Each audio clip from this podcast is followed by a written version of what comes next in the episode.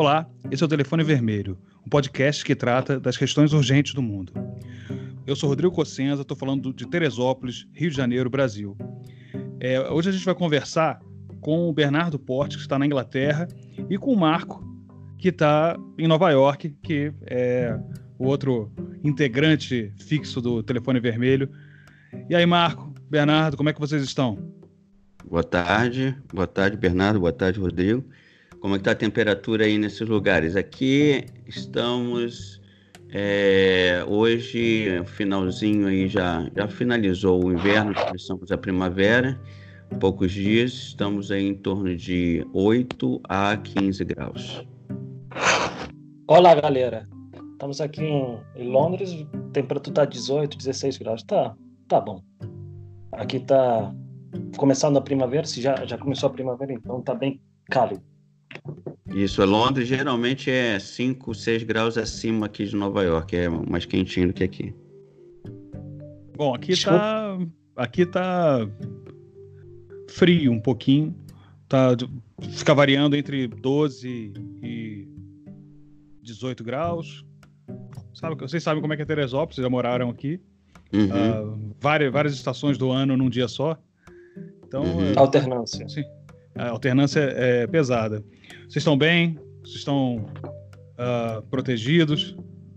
É, a gente aqui em Nova York está começando a, a preparação para a saída da, da pandemia gradual, que a gente vai conversar sobre isso, como vai ser. E é, é uma boa referência aí para os outros países que ainda não, não, não fizeram ou que ainda estão entrando no processo de, de quarentena, né? Vamos falar, como é que está a situação aí, Bernardo? Bem, aqui, tirando o fato que tem ficado dentro de casa muito tempo, e pode pelo menos sair uma vez ao dia fazer uma, alguma caminhada, algum exercício. A gente está esperando novas informações do Boris Johnson para ver o que ele vai fazer para começar a descongelar esse momento, para ver o que ele vai fazer, se a gente pode começar a sair, quem vai começar a trabalhar. Basicamente, o que está fazendo na Espanha e na Itália. Maravilha. Bom saber que vocês estão, mas bom saber que vocês estão bem, que está tudo, tudo tranquilo. É, bom, já que vocês então, estão vivendo em outro país e são países que uh, foram bastante atingidos em certa medida pra, pela, pela pandemia, seria importante que a gente soubesse é, como é que estão as medidas para contenção do, do, coronavírus onde vocês estão vivendo. O Bernardo está na Inglaterra, mas também tem contato na Espanha, Portugal, mas vive na Inglaterra hoje. É, digamos, pegou a onda uh, da pandemia antes da gente, e o Marco hoje está no epicentro do, do, da pandemia. Ou seja, são, são experiências distintas em tempos distintos. A gente pode começar com o Bernardo e depois passa para o Marco. E aí, como é que estão as medidas de contenção ao coronavírus aí onde vocês estão vivendo? Bem, primeiro de tudo, a gente tem que, antes de falar as medidas, a gente tem que falar o que aconteceu. Eh, basicamente, o primeiro-ministro desacreditou totalmente da doença. Ele recomendou às pessoas a lavarem as mãos 20, minutos, 20 segundos perdão, e ficar cantando alguma música. 20 segundos. Esse mesmo, esse mesmo primeiro-ministro que desacreditou do vírus foi contagiado pelo, pelo Covid-19 e quase morreu. Teve que parar no hospital. E a parte mais interessante desse daí foi quem tratou dele foram pessoas de Nova Zelândia, Austrália e da União Europeia. Em especial, o enfermeiro chamado Luiz, perto do Porto. Só no tema do Brexit, nisso daí. O que ele basicamente fez é: ele fechou o país, fez o lockdown, conhecido lockdown, e botou as pessoas que trabalham nas empresas para dentro de casa, para não aglomerar, não superlotar o NHS, que é o National, é, National Health Security, que é o famoso SUS da, daqui. O que ele fez? Ele está pagando 70% dos salários dos funcionários das empresas é, privadas e se a companhia quer pagar o restante, fica à vontade.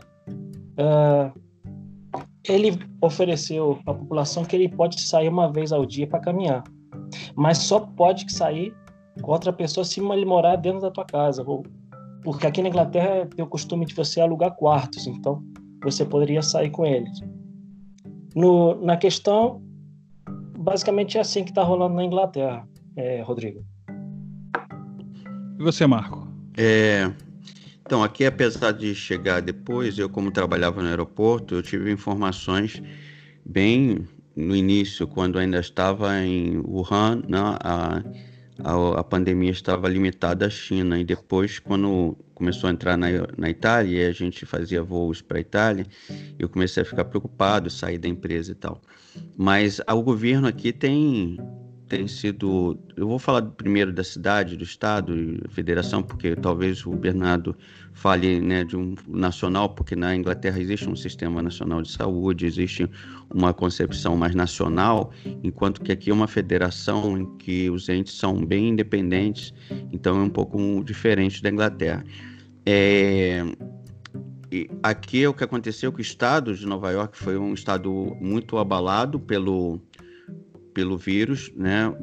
Talvez pela talvez pela proximidade de Nova York com esses grandes centros mundiais. É uma cidade que circulam milhões de pessoas do mundo todo por negócios, principalmente da China. E foi uma cidade muito afetada. É, o que aconteceu é que a prefeitura detectou isso bem cedo, o Estado detectou, o governo federal não. E por isso hoje os números da, da epidemia, na pandemia, estão reduzidos, reduzindo em Nova York bastante, enquanto que estão aumentando no nível nacional. A nível nacional há, não há controle ainda, não se pode dizer que há um controle. A nível municipal, estadual, em Nova York, é sim.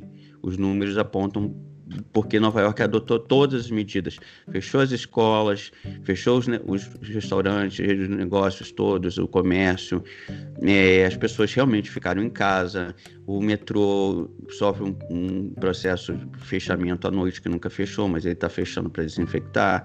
Então, assim, tom, tomando todas as, as, as possibilidades né, de, de, de prevenção possíveis e isso do ponto de vista de prevenção da doença. Fizeram um acampamento, é um, hospital de campanha, fizeram é, um hospital navio, né? Colocaram um hospital navio aqui da Marinha. Então, foi tudo, tudo que foi possível fazer foi feito naquele momento. Então, por isso, por conta disso, a cidade apresenta hoje números cada vez menores. A gente está em torno de 200 mortes por dia, que já é um número alto mas já começa a reduzir. Entendeu? Entendi. Você apontou para um negócio interessante, Marco, que é a questão do sistema de saúde. Eu acho que valeria essa, essa abordagem, a gente, a gente entender como é que a diferença do sistema de saúde e as vantagens e desvantagens de cada um. É, pode, pode passar para o Bernardo agora, se quiser. É, pode falar, Bernardo, como é que você vê o sistema aí, que eu, daqui eu, eu volto a falar de, do sistema aqui. O sistema, primeiro de tudo, faz uma errata que eu falei 70% do que o governo paga, na verdade ele pega 80%, então ajuda bastante. É que eu fiz um equívoco. Basicamente, o, o NHS, que é o SUS daqui, acho que bem ajuda bastante, porque aqui nós não tem muito uh, hospitais privados, é muito público o tempo todo é público. É, o NHS, pelos últimos anos dos Tories, ou seja, do, do Partido Conservador, vem, vem, vem sido recortados muitas ajudas financeiras. Uh, o governo, isso, isso, todos os governos é, europeus recortaram bastante na saúde pública. Agora eles percebem que a saúde pública é essencial. A questão do NHS é que eles estavam sem enfermeiros, estão sem médicos, porque eles recortaram o tempo todo. Eles estão percebendo hoje que eles têm que é, melhorar o sistema, como todos os países europeus em si têm que melhorar. Eu acho que, no meu ponto de vista, o NHS é um grande ponto para a Inglaterra. É, quando eu vim para a Inglaterra, estava decidindo para onde eu ia vir, para onde viria. É, Inglaterra me conquistou no caso do NHS, porque eu acho que é direito de todo ser humano ter saúde garantidas. Basicamente isso, Rodrigo. Marco. É, aqui o, o sistema é conhecido, né?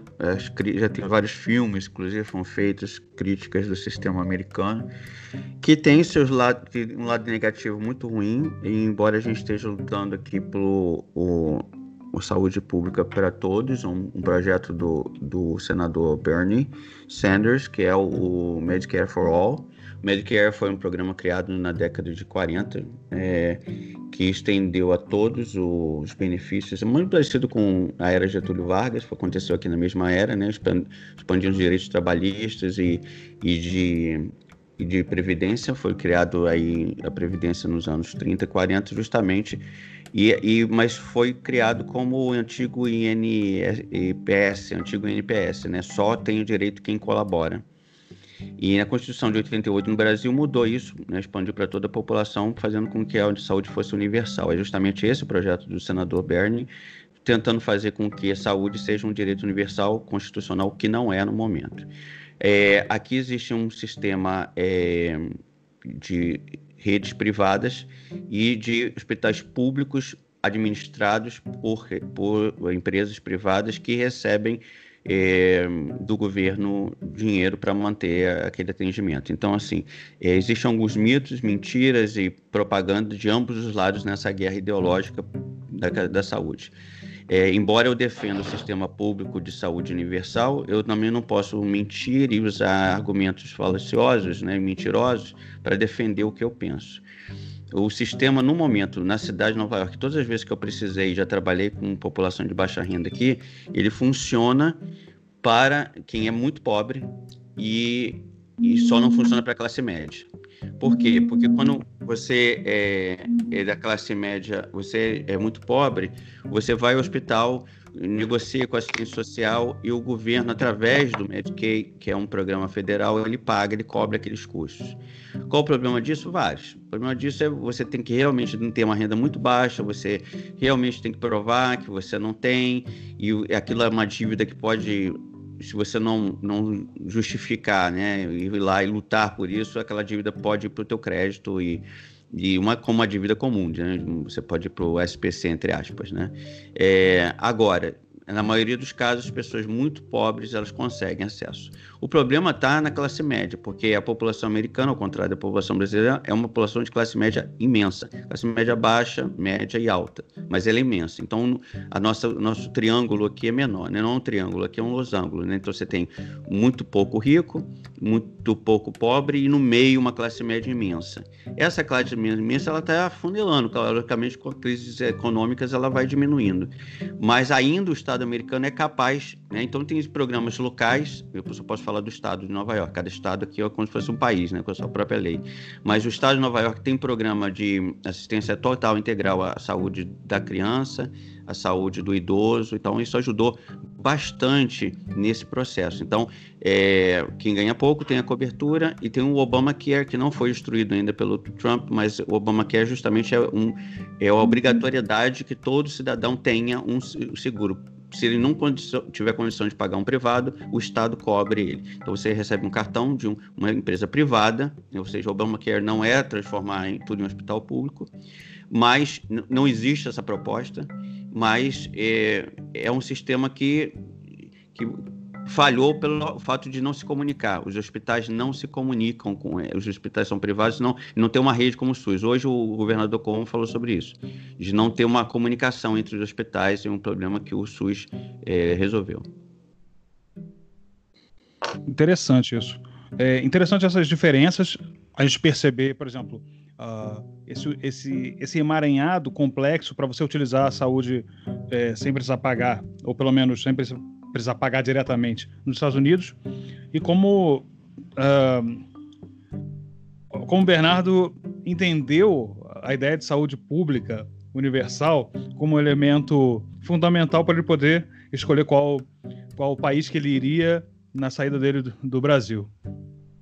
É, vocês dois têm uma característica é, muito específica. O Bernardo é espanhol, da Galícia, uh, morou muitos anos no Brasil mas uh, e, e foi, voltou voltou para a Europa e mas foi morar em outro país que não o, o país natal dele é, já o Marco ele tem cidadania cidadania é, americana estadunidense e vocês vivenciam uh, experimentam uh, a vida aí de uma maneira muito muito particular.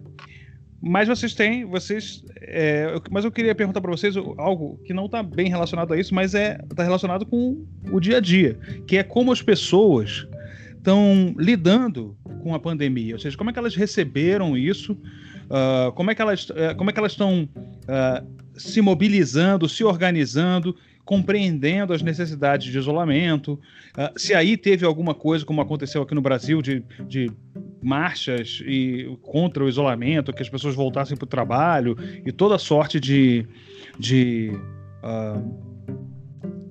como é que eu vou, como é que eu posso dizer?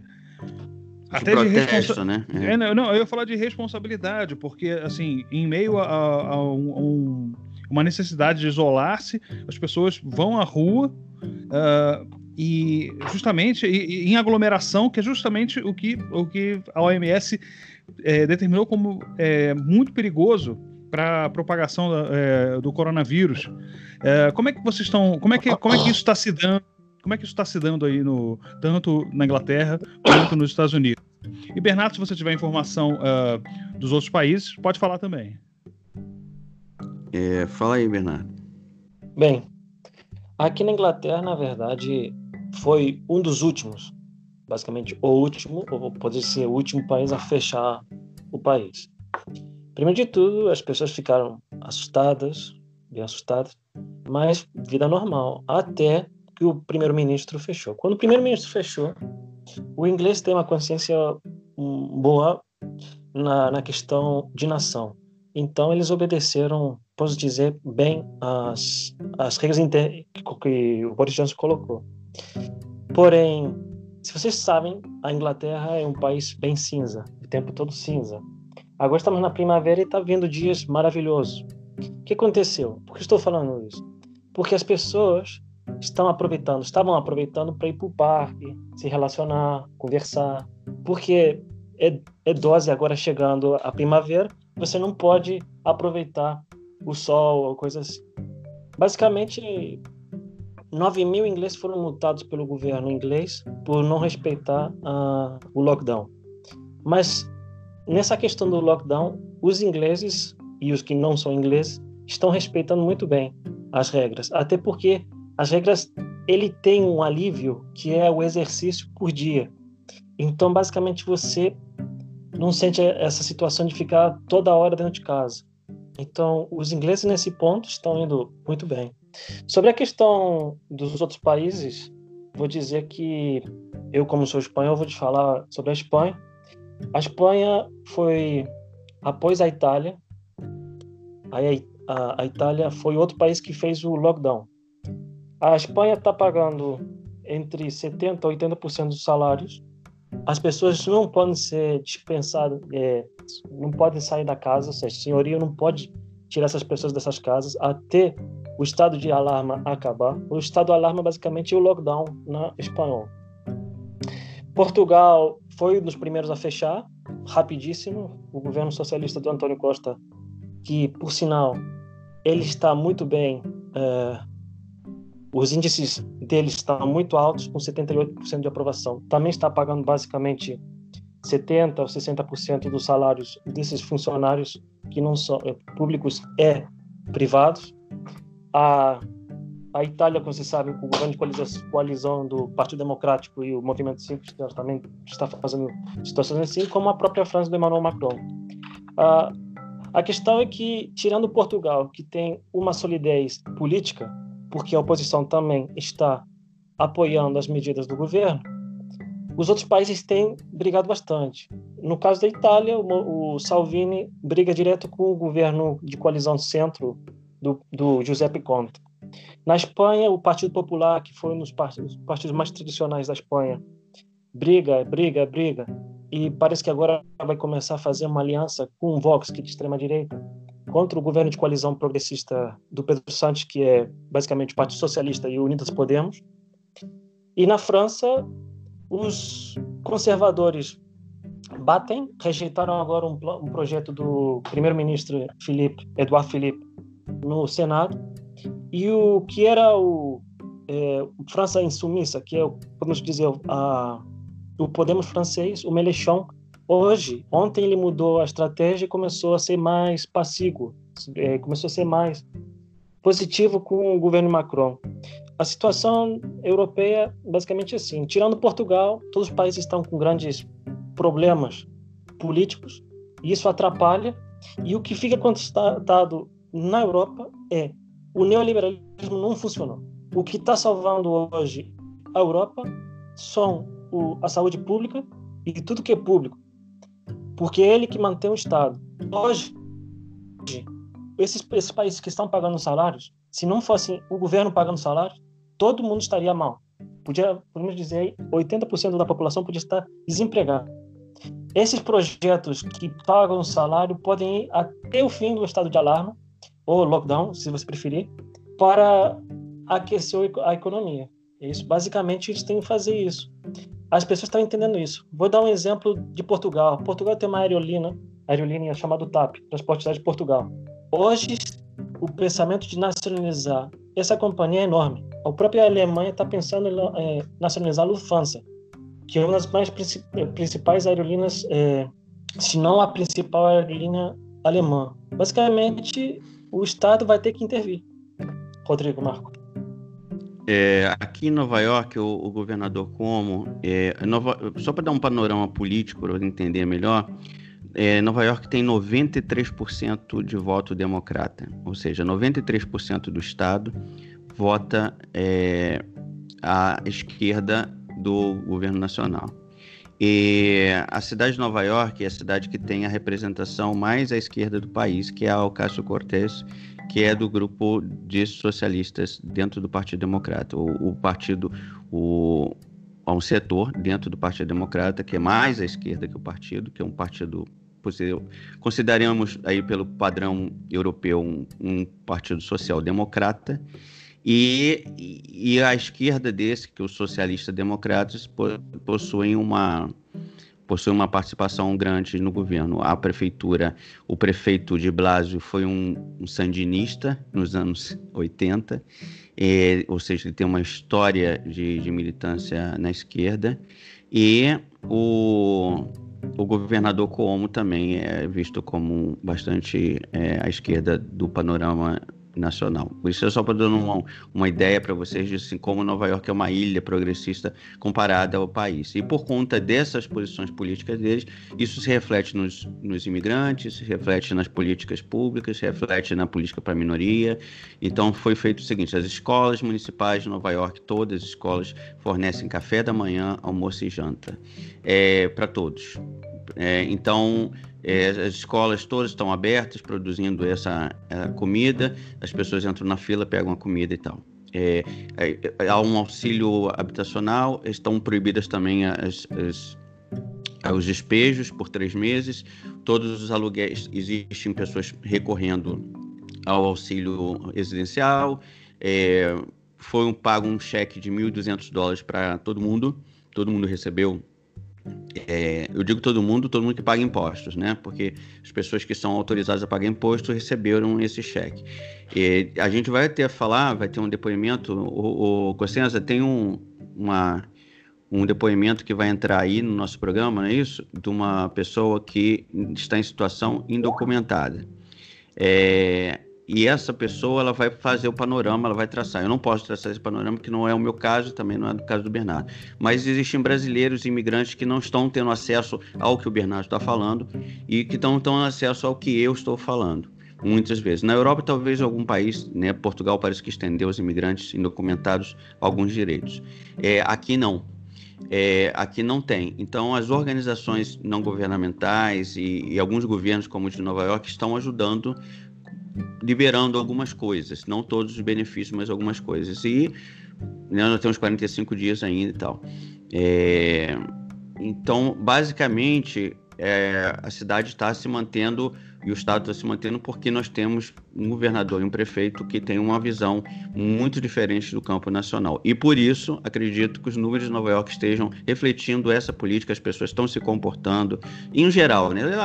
Sempre tem gente que sai, né, não respeita as orientações médicas, isso em todos os casos. Mas, de forma geral, os números né, mostram, não estamos discutindo sobre ideologia de vírus e nem de né, de partidário. Vamos falar de números. A gente pode basear no, nos números provam que Nova York está indo na direção certa e o país está indo na direção errada.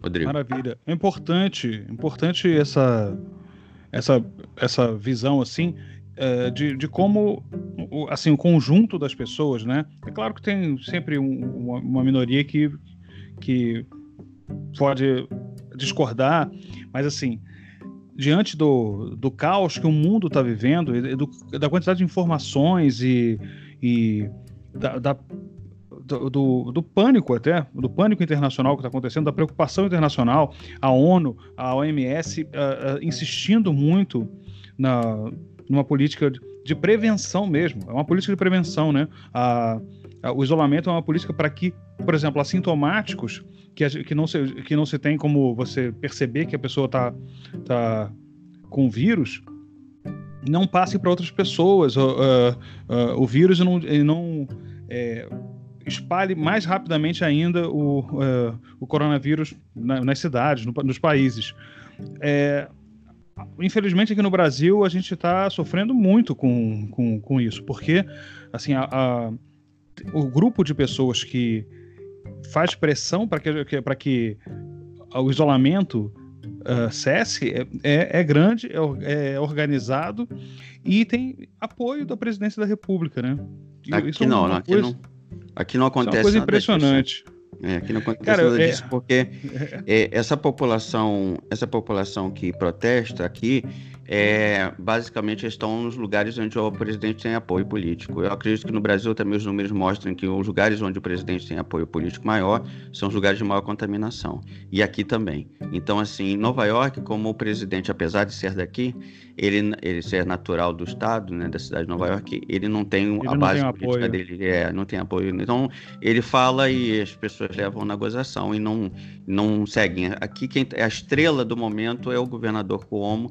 Todo dia ele faz ele virou uma, uma, uma, estrela nacional por conta da atuação dele. Ele faz umas, umas reuniões de pau, todo dia, atendendo a imprensa muito bem. Ele fala, ele leva médicos, ele dá, explica didaticamente tudo. Ele explica. Hoje mesmo ele falou, elogiou o fato de alguns países terem sistema únicos de saúde e aqui em Nova York a gente não tem. Ele falou: um dos desafios nossos do pós-epidemia, pandemia, vai ser justamente construir um sistema de informação, um sistema público de saúde. E isso é a fala do governador hoje. Marco, na Essa... questão, na que, desculpa, na questão Não, da Inglaterra, basicamente, após o primeiro-ministro contrair e hoje estar bem sem o coronavírus, as pessoas pressionavam ele, os ministros, os secretários pressionavam ele para já começar a flexibilizar a, a abertura pro, do, da quarentena. Ele, após ele sair dessa situação, ele falou que ele não ia fazer isso, não iria fazer, não iria abrir a, a quarentena. Ele estava sendo muito criticado. O The Guardian fez um grande edital, editorial contra ele. A pessoa errada no momento errado. Basicamente, o The Guardian estava falando assim. É, ele sofre, ele tem uma grande popularidade, porém é, está caindo a popularidade dele nesse momento. Mas o Boris Johnson, o que ele ele é bom é retomar de novo a, a, a população. Basicamente isso que acontece na Inglaterra, Marco Rodrigo. Bom, gente, a gente vai dar um, uma pequena pausa, mas na volta a gente vai conversar, a gente vai ouvir essa, essa fala da Rosana Reis, é um nome fictício, é claro, Rosana Reis de Miami, para ela falar sobre essa, uh, sobre essa condição uh, dos brasileiros uh, indocumentados. É esse o termo, Marco?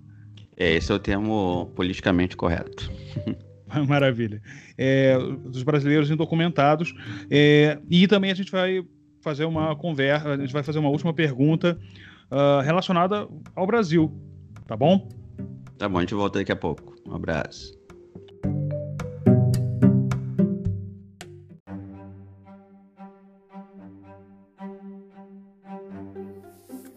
Meu nome é Rosana Reis, eu vivo aproximadamente uns três anos aqui embaixo, aqui em Miami. Eu vivia em Massachusetts, que são 20 horas daqui aonde eu estou agora. Né? Lá em cima, em Massachusetts, eu tinha assistência médica, né? mas aqui não. Então agora ficou pior, porque com essa pandemia, né, não temos acesso à saúde, né, e nem ajuda de governo, né. E no, neste, eu nunca precisei do governo, mas nesse caso agora especificamente, né, dessa pandemia, eu pago imposto desde que eu cheguei aqui, uns 13, 14 anos que eu estou aqui, sempre paguei imposto. Então a gente só tem direito, dever não tem nenhum, só tem dever, né? Direito não tem nenhum, né? Então, mesmo eu pagando o imposto, declarando meu imposto para o governo americano, eu não tenho direito a nada. E a única solução que eu vejo é fazer o caminho de volta, né, para casa, né? No caso é o Brasil, porque como eu eu estava 40 dias, né, já sem trabalhar, né? E voltei, mas assim, nem 30%, né, do meu trabalho voltou. Eu limpo casas aqui, né? E e a previsão que a gente vê, que a gente ouve, é só que só vai piorar, né? E como que você fica num lugar que você não tem trabalho, né? Você vai fazer só para comer, só para necessidade básica, né? E você não tem saúde, principalmente numa, numa pandemia dessa, você não tá, você não ter saúde, né? Você não ter assistência, né, médica.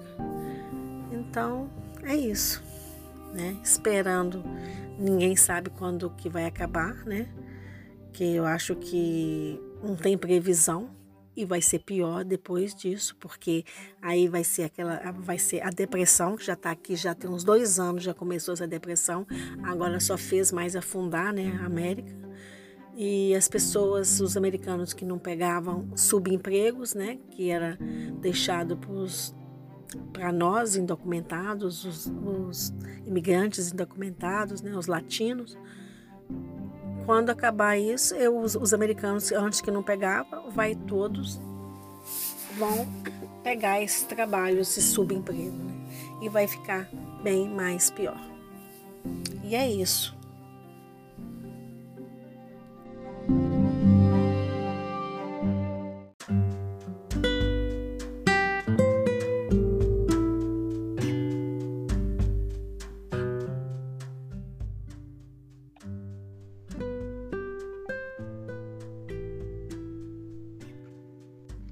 Estamos de volta com o Bernardo Portes e o Marco da Costa, conversando como é que está a situação, tanto na Inglaterra quanto nos Estados Unidos, é, nas políticas de contenção da pandemia, como é que a população está tá vendo essa situação, como é que eles estão vivenciando isso, como estão se organizando. E uma coisa importante é a gente perceber como é que o Brasil está sendo percebido do, é, por outros países. E aí, a pergunta que eu faço para vocês, Marco, Bernardo, como é que o Brasil está tá sendo visto tanto nos Estados Unidos quanto na Inglaterra ou na Europa como um todo? É, é conversado sobre o Brasil? As comuni a comunidade de brasileiros que vocês possam talvez ter contato é, como é que elas lidam com, com a situação que o Brasil está vivendo, essa, essa coisa da gente não fazer testagem em massa, uh, é justamente essa, é, aquilo que a gente conversava das, dessas manifestações pela volta das pessoas às ruas e, e essa negação essa negação da existência da pandemia ou de que ela é realmente grave. Como é que isso está uh, ah, como é que é a imagem do Brasil, e não só a imagem, como é que as pessoas estão entendendo o Brasil nesse momento? Tá, eu vou lá, eu vou lá. São duas perguntas. Primeiro, a imagem do Brasil. É, a imagem do Brasil é, é, é uma, a única notícia que a gente vê nos jornais sobre o Brasil é são notícias de, de surpresa em relação à postura do presidente do Brasil. É, Nova York, especificamente, teve um episódio com ele duas vezes, né? Ele tentou vir aqui receber uma homenagem, o prefeito vetou. É, vetou porque era um prédio municipal, ele vetou e depois ele tentou de novo É, em outro ambiente, o prefeito novamente vetou, fez um, Twitter, um tweet muito violento, chamando o, o Bolsonaro de louco e disse que ele colocaria o Brasil num. Ele foi profético quando ele disse que ele colocaria no Brasil numa situação muito delicada em relação ao mundo. Isso há um ano atrás, o de Blasio fez isso. E o governador Como também, e ambos se negaram a receber oficialmente ele aqui. Então, assim, ele já era uma pessoa não grata, mas agora vamos lembrar, isso é a primeira pergunta. A imagem é péssima por conta, da, não do Brasil, mas a imagem, do, né? a preocupação que a gente tem agora é que a gente brasileiro não seja tratado aqui como um chinês também, por conta do preconceito, porque se o Brasil virar o epicentro, as pessoas vão ver a gente falar em português na rua vão ficar com medo da gente. É, eu fui cuspido na semana passada por um morador de rua é, porque eu estava falando no telefone uma língua estrangeira. Possivelmente ele pensou que eu. Ah, né, balbuciou alguma coisa tipo: eu entendi de que vocês estão trazendo essa doença para cá. Então todo estrangeiro sempre paga o preço de qualquer né, calamidade, pandemia, de guerra. O estrangeiro sempre é uma, um, uma ponte delicada nessa relação. A segunda pergunta é sobre como os brasileiros reagem a isso, os brasileiros que estão aqui. Eu posso dizer que o Brasil, o, o Bolsonaro ganhou aqui com 80% no consulado, né, nessa região, porque a, essa região engloba New Jersey, que é a área que a maioria dos brasileiros ficam, então o consulado atende aquela área e vieram aqui. A cidade de Nova York mesmo, não, ele não ganhou com essa diferença toda talvez tenha até perdido. O problema é que os votos aqui são computados junto com New Jersey. O que é New Jersey? New Jersey é uma espécie de interior de São Paulo, do ponto de vista eleitoral, né, do perfil eleitoral.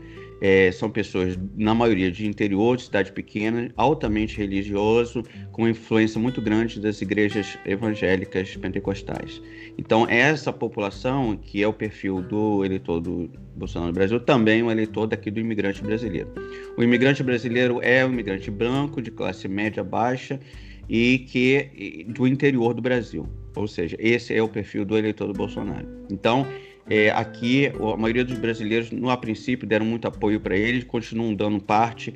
A saída do Moro desse bloco destabilizou um pouquinho, mas continua ainda. As notícias de morte de familiares, talvez isso mude um pouco o panorama aqui as pessoas aqui, porque estão vendo que aqui a coisa está sendo levada muito a sério e eles estão em comunicação com os seus parentes do Brasil dizendo, olha, aqui tá, a coisa está séria. Então isso talvez ajude na comunicação né, do Brasil. Né? E não é uma coisa que vem da mídia, porque a mesma forma que a extrema-direita americana é, demonizou a mídia é, no Brasil, também é a mesma coisa aqui nos Estados Unidos. As pessoas não querem assistir televisão, as pessoas mais conservadoras né, não querem assistir televisão, só assistem a Fox News, que é uma espécie de Record, que tem apoio do governo, e as outras não as outras, ah, tudo é mentira. CNN é, a CNN é a rede dos Clinton, a outra é socialista, comunista, é o mesmo discurso. Só mudou o país, mas é o mesmo discurso. Então é isso que acontece. É essa minha avaliação dos dois, nesses duas camadas aí que você citou. Bernardo. Bem, eu vou te ser honesto. Na Inglaterra eles estão mais, um pouco mais preocupados mesmo com, mesmo com, com a Inglaterra ah, mas a imagem do Brasil é péssima, sem dúvida. O, o que eu percebo é que o The Guardian, que é muito ligado também, gosta muito de se aventurar na América Latina, ele faz altas críticas ao governo Bolsonaro. Ele critica. Ah, a Inglaterra, por si, ele tem que se preocupar, se preocupar muito com ela no, na, nessa questão, porque hoje pode, acho que já é a segunda, com mais mortes na Europa, se não já na primeira ou na terceira. Mas a visão brasileira está péssima com o governo Bolsonaro, sem dúvida. Além do mais, é, queria também falar que a Espanha fica. É, eu assisto de vez em quando jornais espanhóis, eles não entendem por que eles não, fez, não fizeram lockdown, não entendem por que eles seguem tudo que o Trump fala, porque esse é o jeito, se trancar é o jeito de abaixar a, a curva, porque a curva passa. A Portugal mesmo, na demissão do ex-ministro da, da Saúde, Mandetta, ficaram...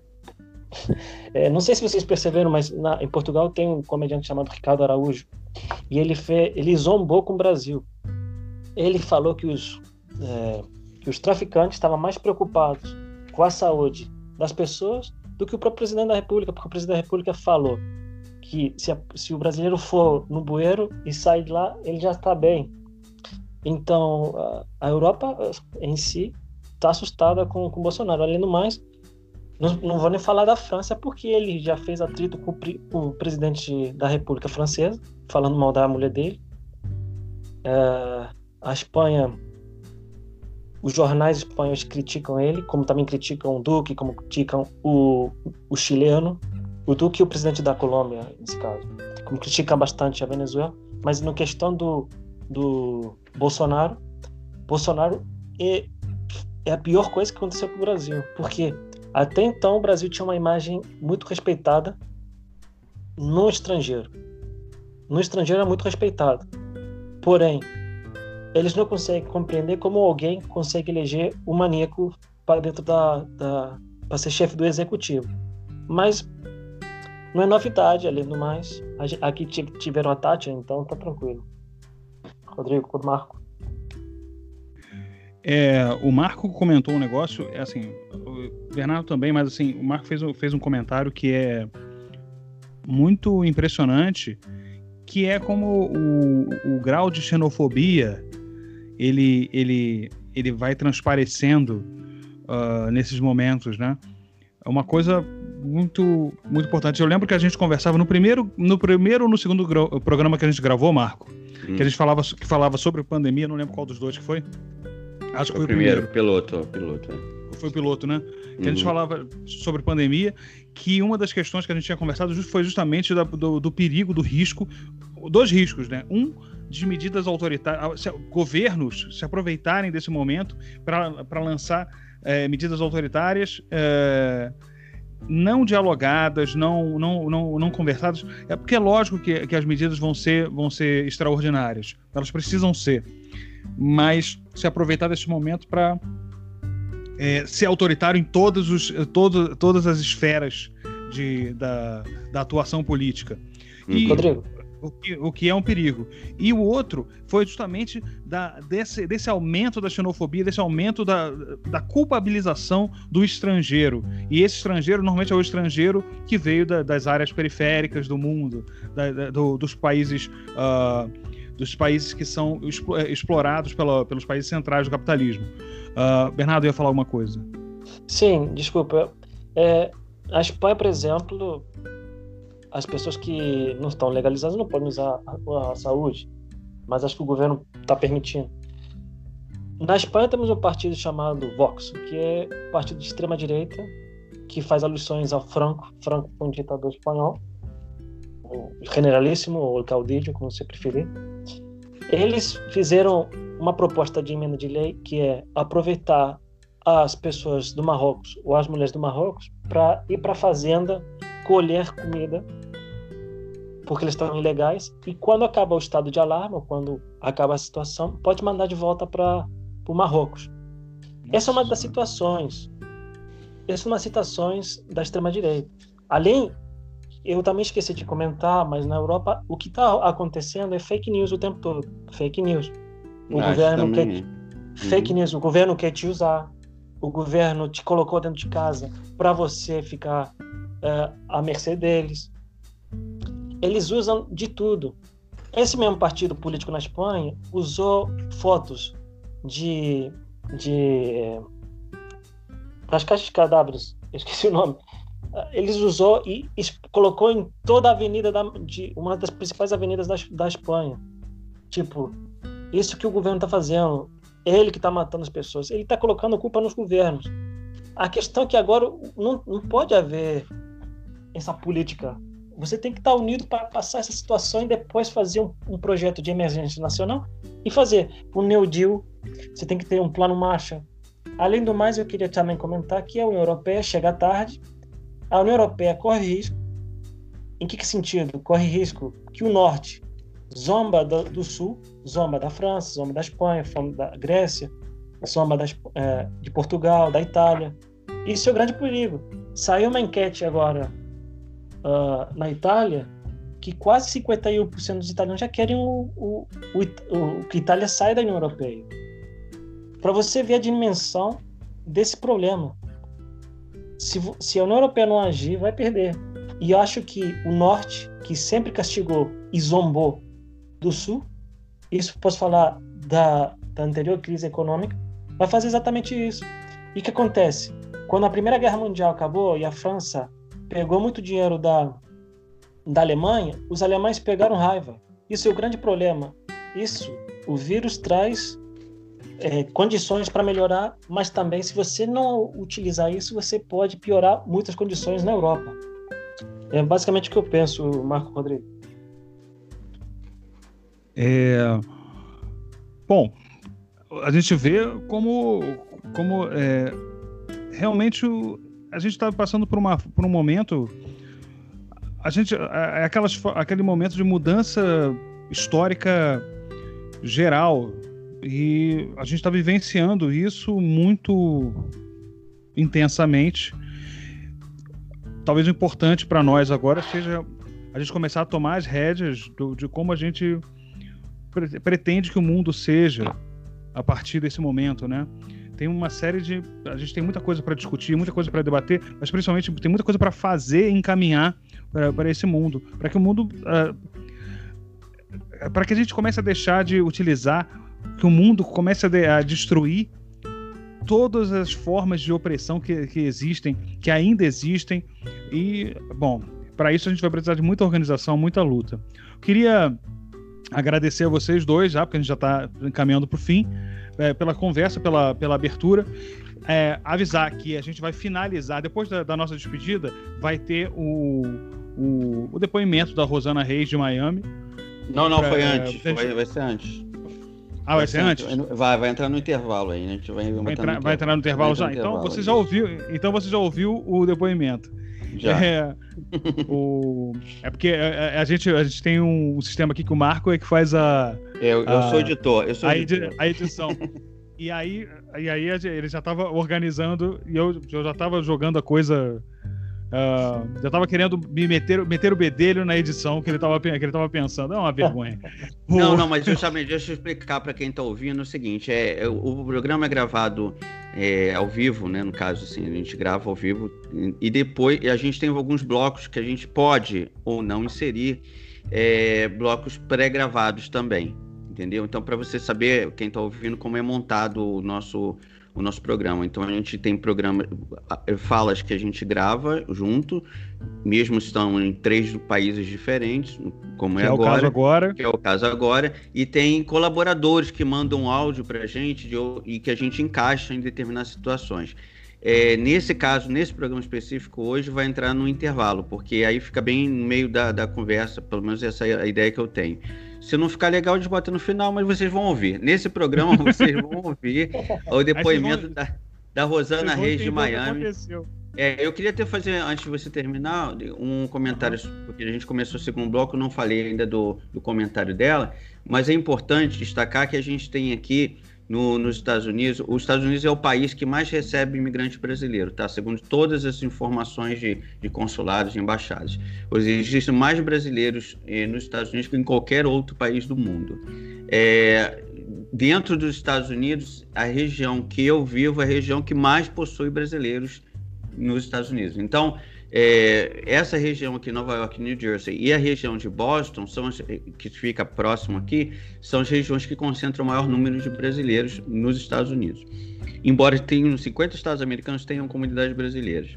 É, eu estou falando isso porque é importante para saber o impacto do que as coisas estão, do que a, a, a pessoa, a Rosana, está tá descrevendo para gente, para vocês perceberem o impacto disso.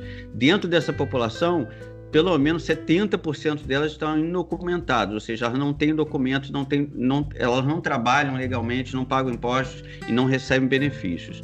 E essa população, por não ter não só identificável, porque mesmo que o governo quisesse pagá-los, no momento não existiria como, porque não tem como identificá-los. Agora, porque eles não têm identificados, a não ser em Nova York, em Nova York dá identidade aos, aos imigrantes indocumentados, mas muitos estados não dão, a maioria não dá. Então, é difícil para o governo federal, mesmo que quisesse, ajudar essas pessoas. A cidade de Nova York e o governo de Nova York tem feito isso. Então, o depoimento da, da, da Rosana vem a complementar isso porque ela está no, no estado do Sul, ela está na Flórida, é um estado que um dos que menos colaboram com os, com os imigrantes. Tá? É um Estado que não dá carteira de motorista para imigrante, que não dá benefício nenhum, que não ajuda em nada os imigrantes. Então, pra, por isso é importante esse depoimento dela. Muito importante mesmo. É, bom, e como a gente tenta deixar, digamos assim, mesmo com conversas uh, importantes e tensas, como, como, como a gente tem tido por conta do, da situação mundial, uh, a gente tenta finalizar o programa sempre com uma dica de, de leitura, algum refresco. Às vezes não, porque às vezes são leituras densas que a gente, que a gente indica, mas é a nossa dica de leitura, mas pode ser de música também às vezes. É uma dica cultural. É, e a minha, vou já me adiantar porque aí vocês finalizam. É, a minha dica é o livro Memorial dos Palmares do historiador Ivan Alves Filho.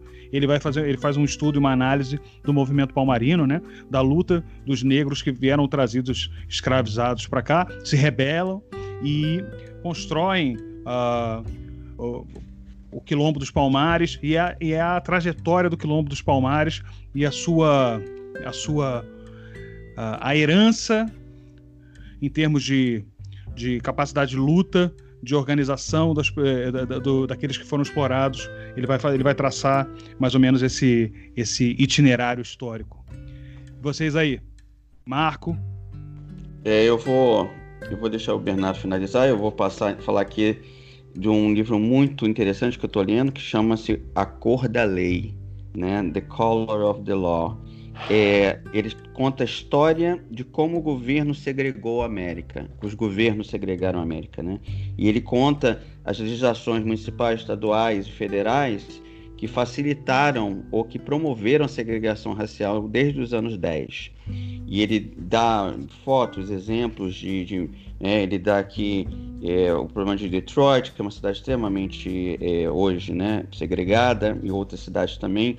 Ele mostra como os condomínios é, eram proibidos de serem vendidos, apartamentos vendidos para quem não fosse de determinada raça, e fez com que isso reforçasse a, é, só nos anos 60, final dos anos 60, que foram lançadas leis é, as leis dos direitos civis que proibiam discriminação. Mas mesmo assim, ele faz uma análise que, mesmo depois de proibida a discriminação por lei, ainda o mercado continua fazendo essa discriminação. Ou seja, quando uma família negra ou latina se muda para uma vizinhança, ela desvaloriza, entre aspas, a, a, a, aquela, aquela região. Então, por isso, os próprios vizinhos não favorecem a, mudança de pessoas de, de raça diferente para algumas eh, alguns bairros, porque a presença de famílias de, de outras raças eh, de, faz com que a casa deles perca um valor imobiliário. É isso porque as pessoas não querem, muitas não querem morar em, em, comunidades mistas, elas querem morar onde em condomínios onde todos são parecidos, né? Isso é o, o começo aí daquele processo de suburbanização, né, americana, de como foram formados subúrbios e tal. Então esse o The Color of the Law, não sei se tem é da editora um, ele foi escrito por Richard Rosenstein. Eu vou tentar colocar na descrição do é legal a gente colocar na descrição do, do podcast, Rodrigo, colocar esses links para esses livros que a gente está sugerindo. Que tal? Acho, é, acho bacana, ou pelo menos o nome dos livros, né? É, para as pessoas procurarem. Esse que, eu, esse que eu dei a dica, acho difícil que ele, que ele que, que ainda tem. Tal, certamente você encontra em sebos, mas uh, livraria na acho internet, que não tem mais. pode procurar ah, no isso Google, sim. né? É, é. É, aqui no Brasil a gente tem o estante virtual que ajuda é. bastante. E aí, Bernardo, que, qual a sua indicação? Bem, primeiro de tudo, eu não estive em abril aí com, conversando com vocês.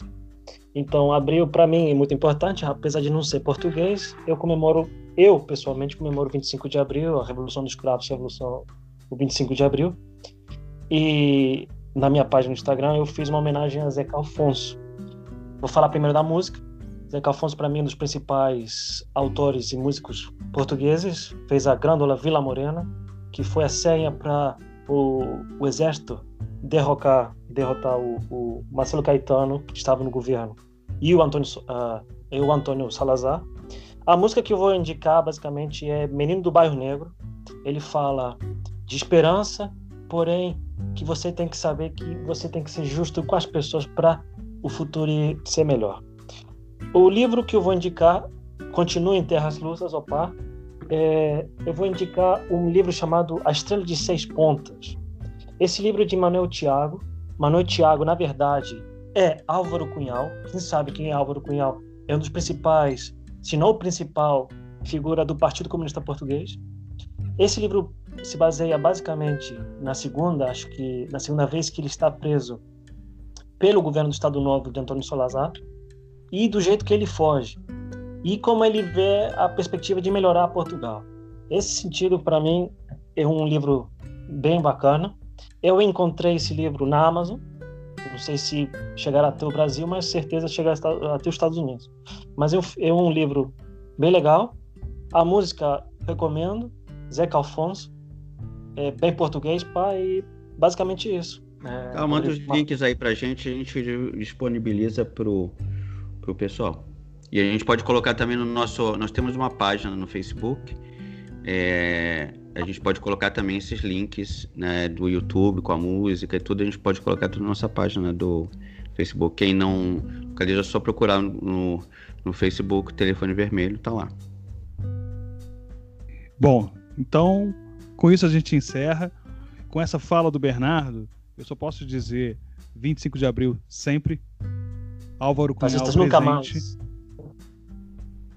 Álvaro Cunhal presente e a gente se fala quando o telefone vermelho tocar novamente. Um abraço. Um abraço. Adeus.